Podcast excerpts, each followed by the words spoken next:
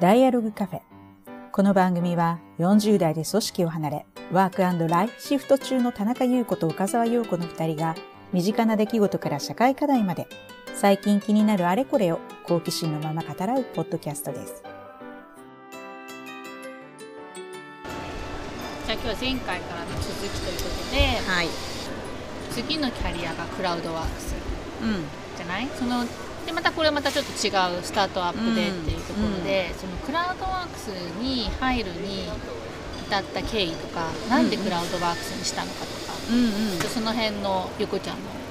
考えとか何が起きてそうなったのかみたいなところをぜひ教えてくれうんそうですね。あのまず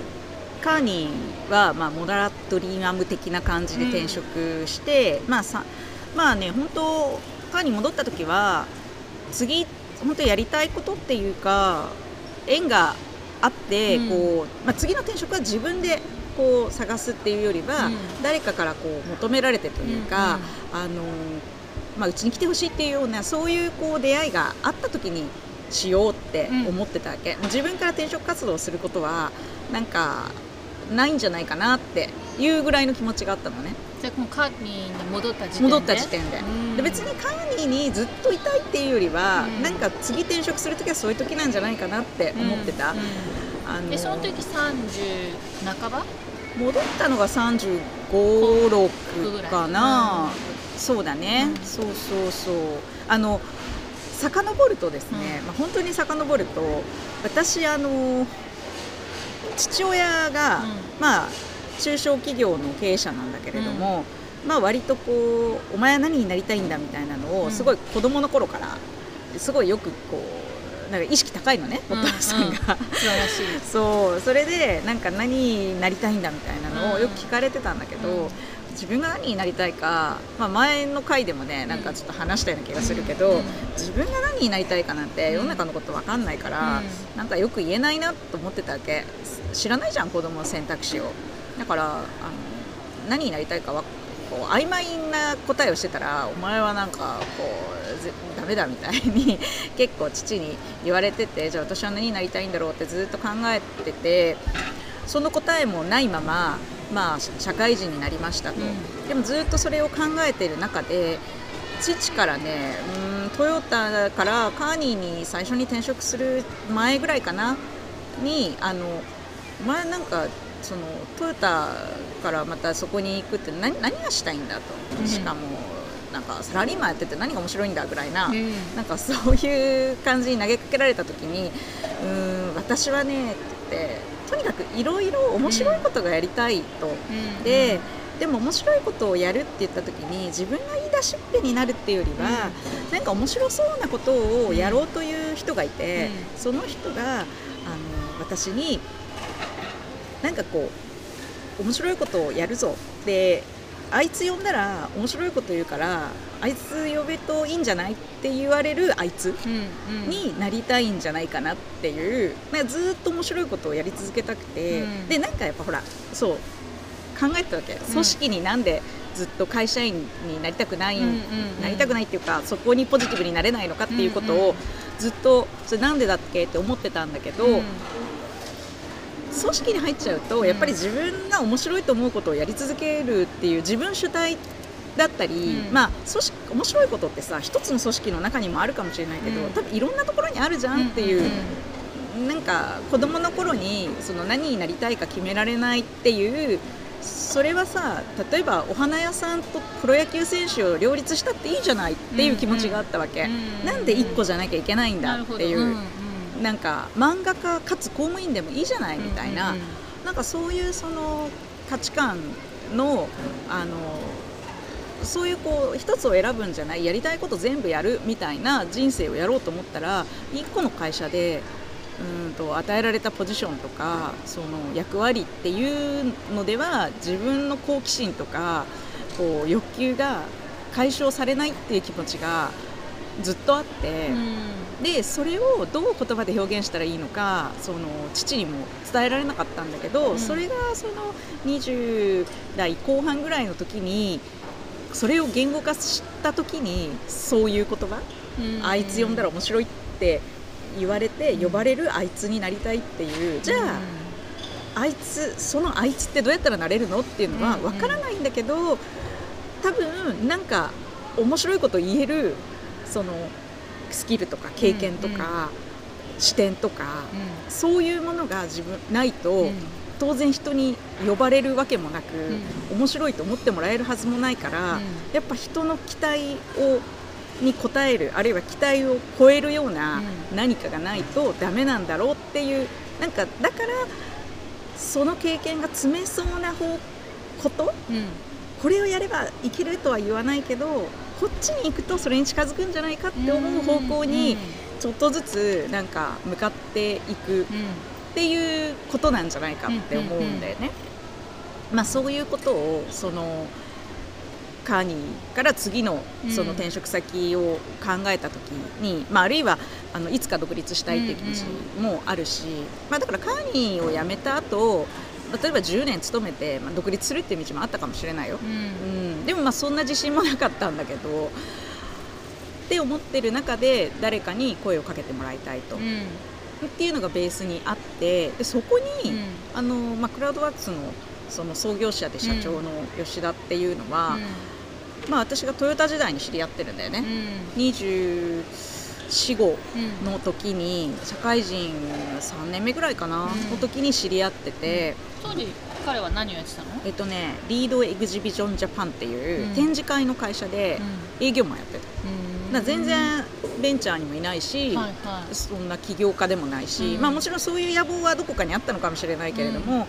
まあ、ザ営業みたいな感じで知り合った時は本当になんかねあの異業種交流会的なところであの知り合ったんだけれども、うん、一番最初は、うん、なんか名刺になんだっけ営業の達人って書いてたのね。そうなんだ。自分の名刺、うん、でなんかでも彼はそうやって自分のこうブランディングをしようとしていて実際その営業の達人っていう名刺をいろんな人に配った中でその彼はクラウドワークス創業する前にドリコムっていう会社で、うん、あの執行役員をやってたことがあるんだけれどもそのドリコムに転職したのはドリコムの社長がそれその名刺を見て、うん、あのスタートアップでねドリコムも当時、学生でエンなんかエンジニア系の人がほとんどだったから営業できる人いないっていう時に、うん、そういえば営業の達人っていう名刺持ってる人がいたぞみたいな感じで声をかけてもらったっていうことらしいんだよね、うん、だから、まあ、そういうのもね、うん、まあ、それぐらいちょっと割とこうキャラ濃いめではあるわけよ、まあ今も濃いけど、まあ、昔からキャラ濃い人ではあって、なんか面白い人だな。セルフブランディングセルフプロモーションをしっかりする。そうね、まあうん、そういう手探りを当時は彼もしてたみたいなんだけど、うん、まあ、そういう人と知り合って、うん、なんか、まあ、面白い人だなぐらいな感じでまあ年に1回か2回顔を合わせるというか、うん。まあ、あのそういう異業種交流会的な20代の頃から私、うん、あの名古屋に住んでたんだけど東京に月にね、うん、2回ぐらい、うん、その頃陽子ちゃんのお家にね、うん、よく泊めてもらってた、本当陽子ちゃんのねトヨタの寮に、あの、ね、本当よく泊めてもらってたんだけど しょっちゅう東京に来て、でいろんなところにこうあの顔を出して、ネットワークを、まあ、広げようというか、まあ、名古屋が寂しかったのか東京とのつながりを失いたくなかったみたいなのがあってでそういう異業種交流会の中で、えーとまあ、その異業種交流会を、ね、あの主催してたのが今のスペースマーケットの社長の重松さん、うん、重松君があの NTT の、うん、えー、サラリーマンでで彼が、まあ、すごい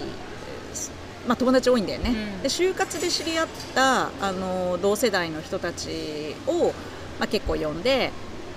まあ、SNS とかも当時なかったからさ。確かに。あの本当に。ミクシーがあったぐらいだよね。ミクシーもねうん。まあ途中からだね。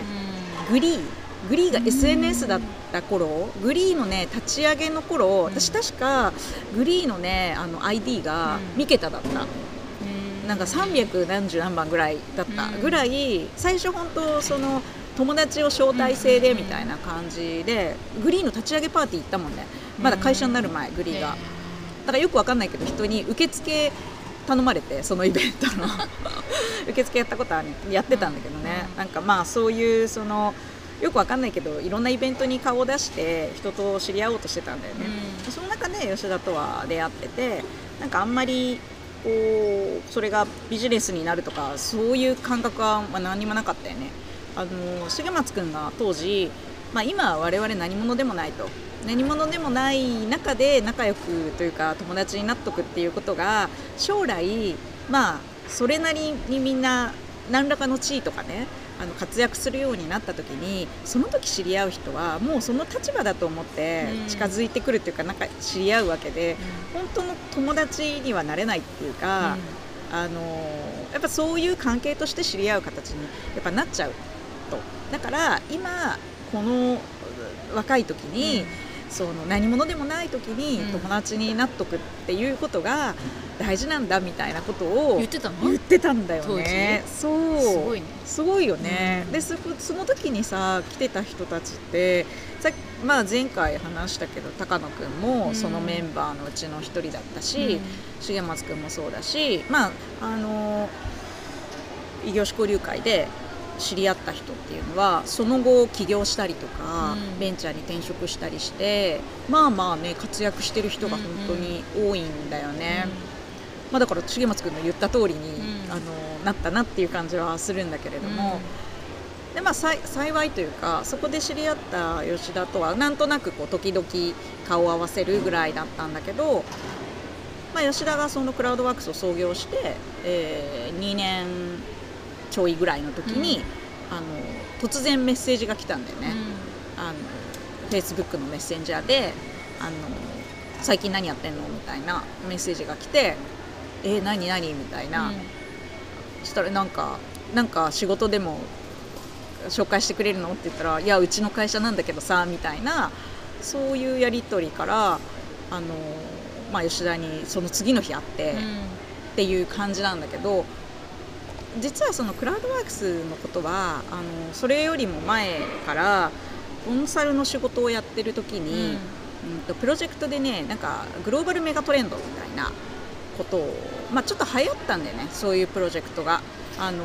この先の世の中どうなるのみたいなことをその金融とかエネルギーとか、あとまあ観光庁とかそういうところが30年後ぐらいの世の中を予測するようなで世の中がどう変わってるか、まあ、テスト分析みたいな感じだよね、うんうん、その政治とか経済とかテクノロジーとか、まあ、社会の変化みたいなものをいろんな角度からこうリサーチしてそれを前提にその会社のこうビジネスを考えていくみたいな、そんな感じのあのことをあのプロジェクトを私も少しやったことがあって、うん、でその中で世の中の動きの中にそのシェアリングエコノミーとか、うんうん、そのまあ、人と人が直接インターネットを通してつな、まあ、がって何か生まれていくことだったりっていうのがあのトレンドとしてね出てきててそのシェアリングエコノミーの、まあ、一例としてクラウドソーシング。でそれを日本でやってる人っていうのが、まあ、吉田君だということは、その当時、まあ、リサーチする中でまあ、知ってたというか、うん、あ吉田君がやってるのはこれかみたいな、うんうん、なんかすごい面白いところに目をつけたなってあの思ったっていうのが背景にあってまあそれで何があったわけでもないんだけど、うんうん、ちょっとこう面白いビジネスだしまあ友人でもあるから、うん、ちょっと陰ながら応援してたというかあのまあそう思ってたっていう感じなのね。でそう思ってる中で吉田から連絡が来たっていうのはすごくこう縁を感じたしうん、まあ、さっき言ったみたいなこう求められてあの転職をするっていうのがもしかしてついに私が求めてたものが 来たのかもしれないって思ったっていうのでもうほぼ迷わずだよね。もう次の日会って、まあ、ほぼそれで決めた。もう行くわみたいな。早っ。そう。本当になんかなんだろうね。あれはまああのね、まあ、もう一個言うとクラウドソーシングっていうビジネスがやっぱりさ、個人の働き方を変えるもの、まあ、フリーランスをサポートするような、あのか仕事をねその企業が直接個人に仕事を頼むことができるような、まあ、企業だけじゃないんだけどね、そうそういうプラットフォームだから、あのそれってさ私がいろんなことやりたいあの個人として働きたいとか、うーん。例えば副業でやったっていいし、公務員やりながら漫画描いてる人も多分うん。クラウドワークス使ってやってる人っていると思うんだよね、それを実現するプラットフォームじゃんみたいなのもすごいフィットしたんだよね。私が実現したい社会ってなんかクラウドワークスが目指しているものとすごい一致するしでもこう吉田のキャラクターとかも考えると私とは全然違うから、あのなんかこう私が力になれることっていうか、うん。吉田だけではなんか足りない部分とかを私がサポートできるものもあるかもしれないなっていう気持ちもあってだからもうクラウドワークスに行くことに関しては本当にすぐ決められたんだよね。でその吉田さんとこう仕事するのは初めて。でしょ？うん、そうね。う ーん。まあそうね。うんはな働いたことはない。働いたことないし働いたらどうかとかは思ったことない、まあでも吉田はそのドリコムで執行役員やって上場してるっていう経験もあるから、まあ吉田がねなんだろうな。かつ、まあ、彼はやっぱり PR がうまいんだよね、うん。自分のこともそうだけど会社の PR もすごくうまいからクラウドワークスってまだできて2年だったけど、うん。サービスリリースしてからは1年半とかそんなもんだったんだけど結構業界でのプレゼンスが高かったっていうか、うんうんなんかイケてる会社感みたいな、うん。まあ、中身はまだ全然ちっちゃかったんだよ。でもなんか勢いがある会社っていう、あのー雰囲気がうん。多分あったと思うし、まあ、それをうまく作ってる人、うん。で IPO の経験も、うん。あの過去に他の会社でやってるし、まあ、吉田が言うんだったら、うん。なんかうまくいくんじゃないかっていうか、まあ、そういうムードの流れの中にあるんじゃないかっていうのはなんとなく思った。でも吉田と働いたらどんな感じになるかとかは、まああんま考えてなかったかな。るなほどね。うんまあ友達だし、なんかまあやれんじゃないのみたいなうんうんうん。ぐらいな感じだった気がする。うん。こうどういう役割とかうんうん。こうポジションとか。あそうね、うん期待値みたいな感じでそうね。あのークラウドワークス入っ私20番目のメンバーなのね、でまあし本当に小さなあ組織なんだけど、えっと、IPO を1年後にしたい。1年も先じゃないよね。今声かけられた時に1年後って言われて、うんうんジョインしてからは8ヶ月とかでうん。あの IPO をしたんだけれどもあの、まあ、IPO に向けて、今の、まあ、メンバーは、うん。その事業計画の達成のために数字を作る仕事をうん。みんなしてると。うん。でも、まあ、過去の自分のその経験でも、まあ IPO をゴールにしちゃうそのベンチャーがすごく多いんだと。でもクラウドワークスはそうじゃないと。その IPO 後も成長し続ける会社じゃなきゃいけないしうん。かつあの当時あ赤字上場を目指していたのね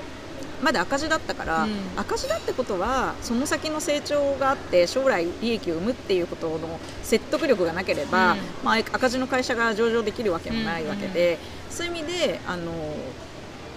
まあ、成長性とか将来のその市場がどれだけポテンシャルがあるか、うん。会社のポテンシャルがあるかってことを伝えるために、まあ、エクイティストーリーって言うんだけれども資金調達を、まあ、するために、うん。えーまあ、将来的なこうストーリーをね、うん。成長ストーリーを作って、え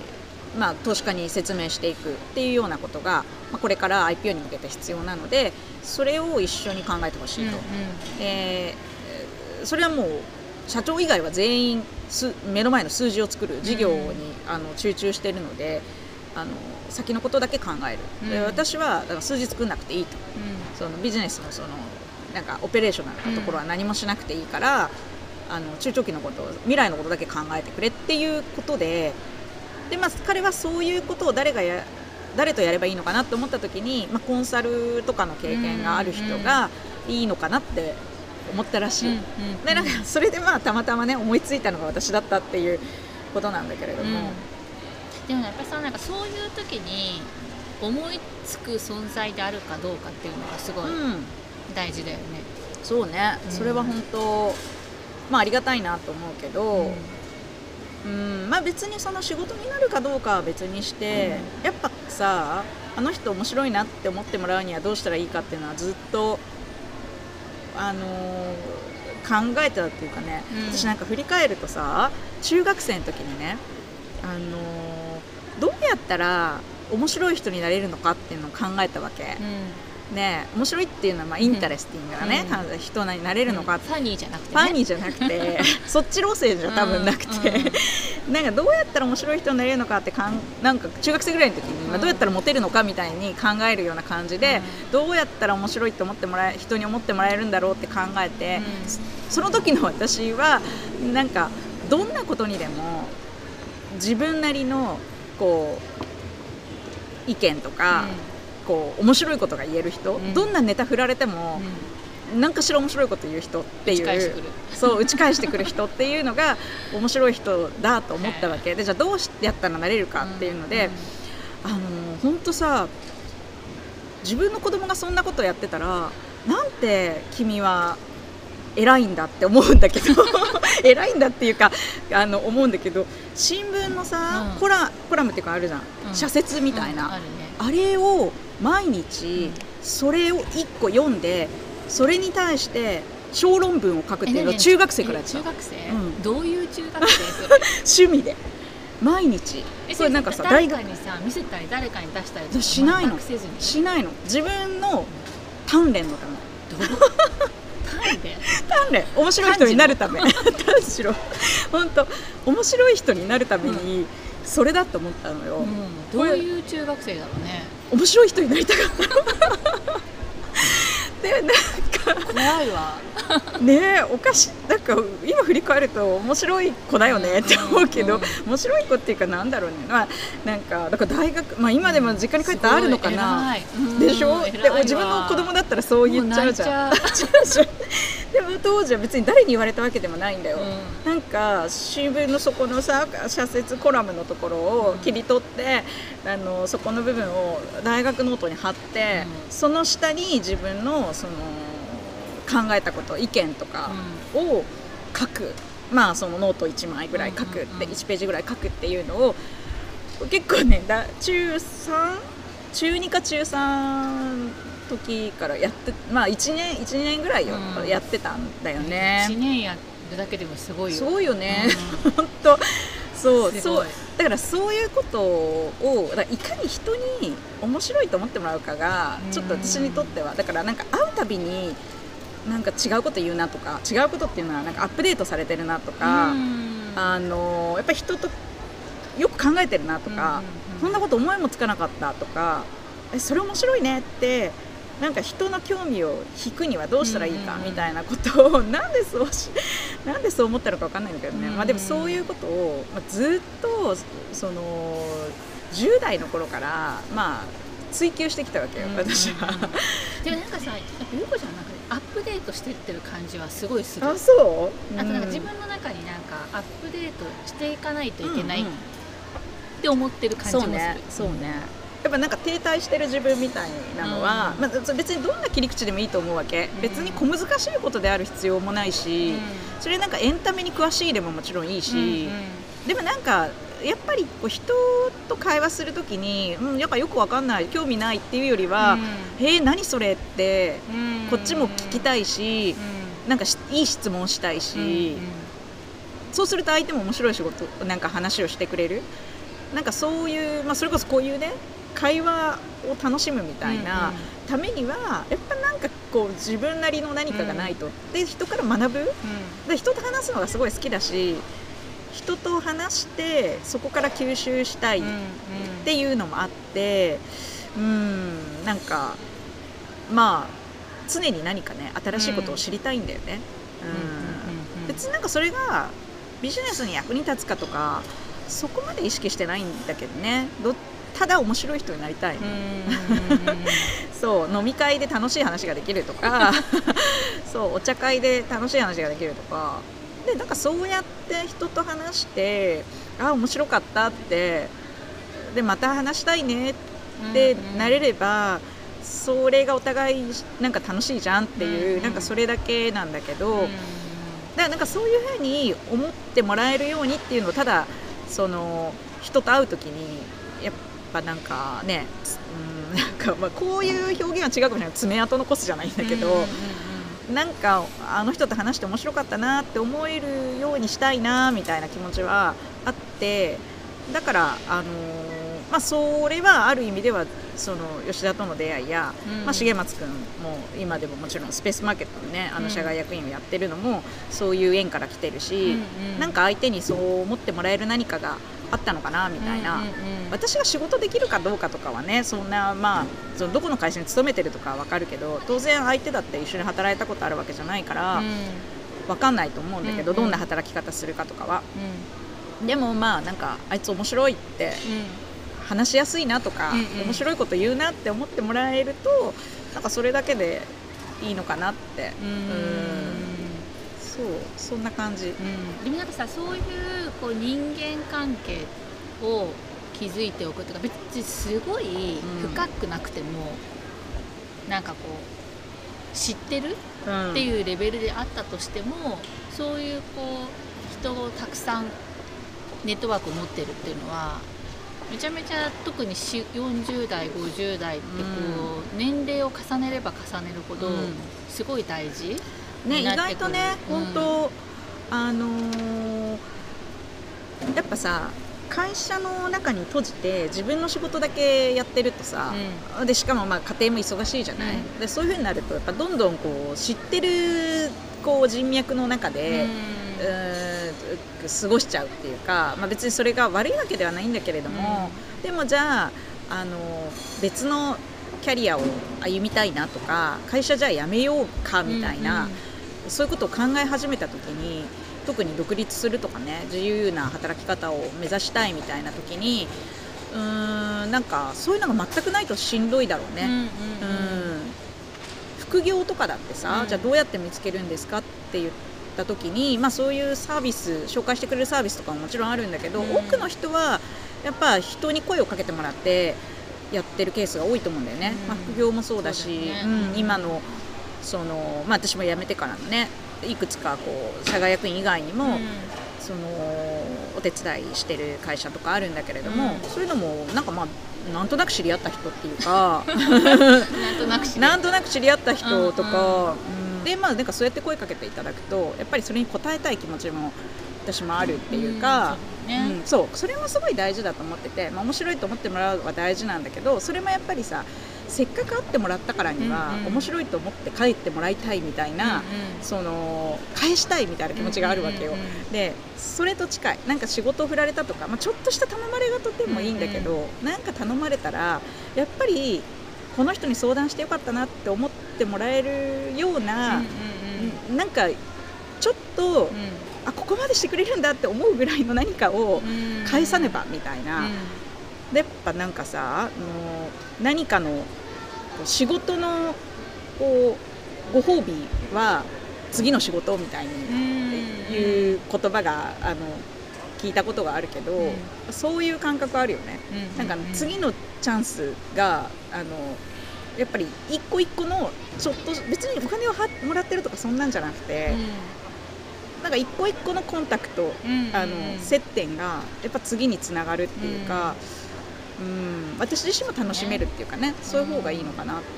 あでもさあとはなんかその次の仕事につなげたいみたいなこう下心以上に、うん。なんか単純に面白いあそうそうそう。とか本当なんかえこれどういうことなんだろうとか、うん。なんかどうなってるんだろう。あでもこれこういう発想でなんか見たらなんかまたこう違う面が見えるんじゃないかとか,、そうね。なんかこうそういうふうに自分の持ってる視点とかあとは新たな視点とか追加してやることで、なんかその仕事そのものが楽しいっていうか。そうそうそう。そうなんだよ。なんか人が来たから来たことをやるとかいう話をしたけど、うん。でもやっぱり一方で自分自身の興味っていうのもあって、うん。私はこういうことに今関心があります。興味があります。問題意識がありますみたいなことをやっぱ人と会った時にこう話してみるとか、うん発信してみるみたいなことをやると、うんあだったらこういうことちょっとなんか頼みたいなとかうん相談したいなみたいな話につながることもあってそしたらなんか仕事とかじゃなくてもあの単純に私の個人的な興味に応えてくれるものあの経験してみたいとか、まあ、この仕事をちょっとやってみることによって自分自身のその領域についての知見も、まあ、それこそアップデートにつながるから、より自分のなんか価値が上がるっていうかあの深みが出るんじゃないかなって自分自身が楽しめるんじゃないかなと思って興味がこういうのをやりたいよとかこういうこと興味あるよみたいなのを言ってみるっていうのも、うん。結構大事だなって思う。ね、うん。なんかすごいその整理されてなくてもいいし、うんうん。なんかその領域のものすごい別に現時点でプロじゃなくてもやっぱり関心があるなしみたいなのをうん。きちんと言ってると、うん。なんかつながったりね。ね。なんかこう引き寄せたりするものっていうのはあるよね。なんかそのキャリアのその量の中でその計画的偶発性はいはいはいはい。はい結局その偶発をどれだけ計画的に生み出せるかうん。みたいなのが、うん。やっぱすごくキャリア構築の中で大事で、うん。ね。特に年を経ていくとはいはいはい。本当にそうなっていくっていうか、確かにね。レジュメだけじゃさもう分かんないしはいはい。でやっぱりその安心感とかもある程度欲しいし、みたいになってきた時になんかそのあこういう人いたなあそういえばこの人なんかこのエリア興味あるって言ってたなみたいな感じで思い出してもらえるうん。みたいなのはうん。すごい大事だよね。そうね。うん。いろんなね種まきというかね。うん。そうそうそう。ね。何が本当につながるかわかんないから本当あの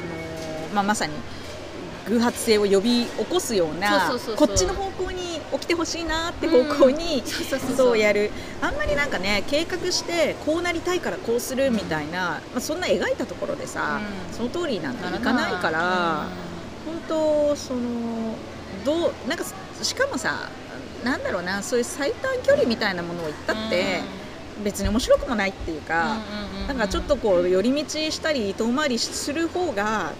結果的に楽しいというかね、でも私一方で計画を立てるのも嫌いじゃないんだけど、んでもその計画が裏切られるのも楽しいっていうか、うんこう旅の準備みたいなのを私うん。旅のしおりとかめっちゃちゃんと作っちゃう方なの作ねそうすごい作っちゃうわけ、うん。でもその通り行かないかことの方がもちろん多いし、なんか行かないことの方行かないことが、まあ、楽しいっていうか、なんか、うん、でも立てると計画立ててる時も楽しいわけよ妄想的な感じでね、そうそうそう。今回はゆこちゃんがこうクラウドワークスにスタートアップに入ってうん。とか、入るまでうん。とかこうネットワークがいかに大事かとか、まあ、そういう話を聞いてきたんだけど次回はクラウドワークスに入ってからうん。またその役員になってのこうゆこちゃんのこうどういうふうに関わってきたかとかあとはちょうどねスタートアップがこれそれこそこう創業から上場してまでのこう激動期を一緒に歩んできたみたいなね。感じじゃない？なのでその話をたっぷり聞いていきたいと思います。はい